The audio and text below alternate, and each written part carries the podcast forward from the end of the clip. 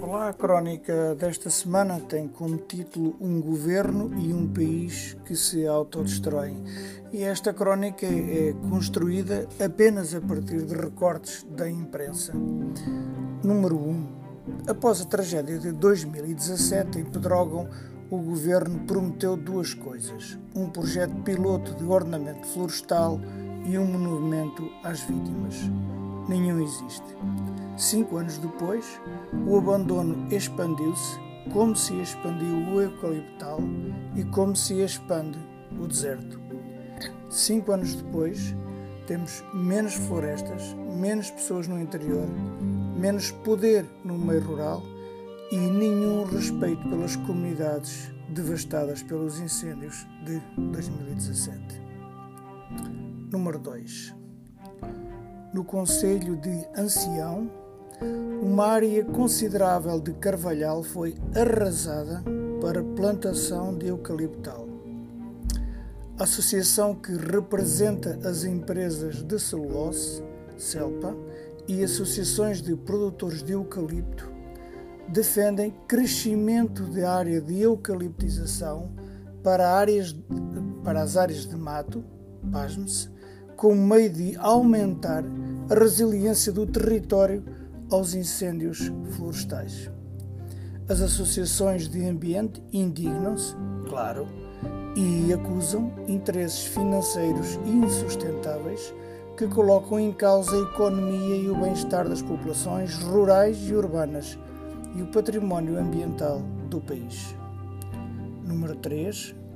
As arborizações ilegais de eucalipto detectadas pela Associação Mil Voz na região centro-litoral do país, algumas das quais em áreas previamente ocupadas por florestas com elevado valor de conservação, como é o caso de várias plantações de eucalipto que foram realizadas em outrora frondosos bosques de carvalho português, o chamado Quercus faginia, isto na região da Serra de Sicó.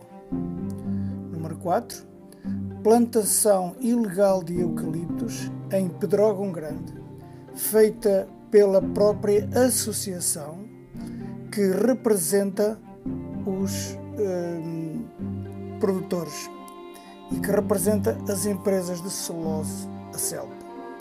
A plantação deveria ter sido de, imagine, medronheiros, confirma o jornal de Leiria.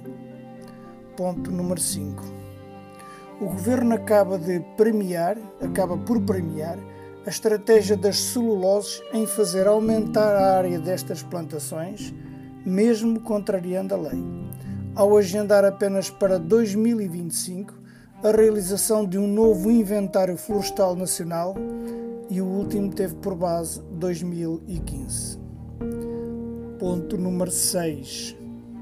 Vidoeiros, carvalhos e castanheiros, as árvores bombeiras que podem travar os fogos, continuam desprezadas na gestão da floresta. Ponto número 7. Incêndio da Serra da Estrela. Áreas de castanheiros faz parar o fogo e salva-se. Não ardeu. Onde acabam os pinheiros e começam os castanheiros.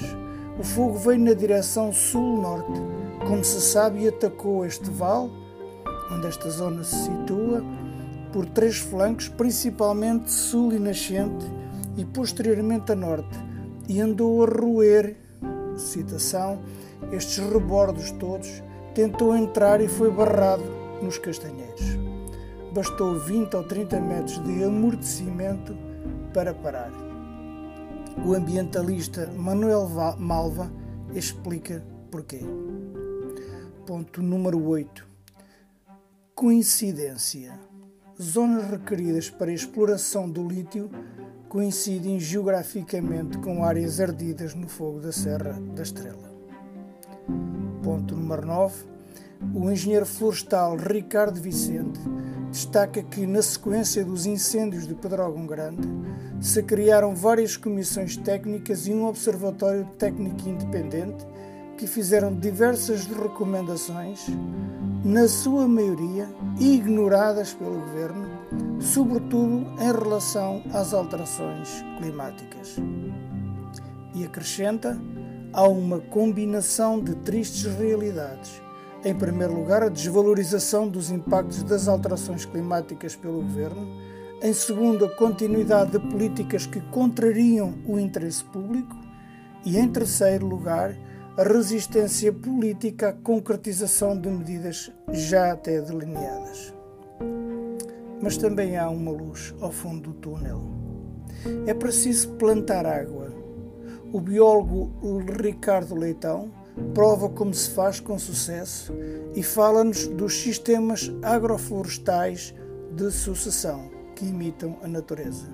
O potencial é enorme, diz, no aumento da resiliência às alterações climáticas e sustentabilidade das explorações.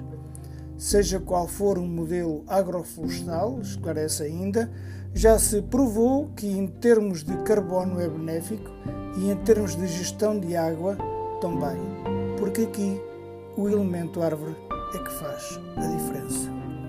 Caros amigos, se quiserem podereis verificar todos estes dados aqui transmitidos na crónica escrita, onde estão hiperligações para todas estas informações. Até para a semana.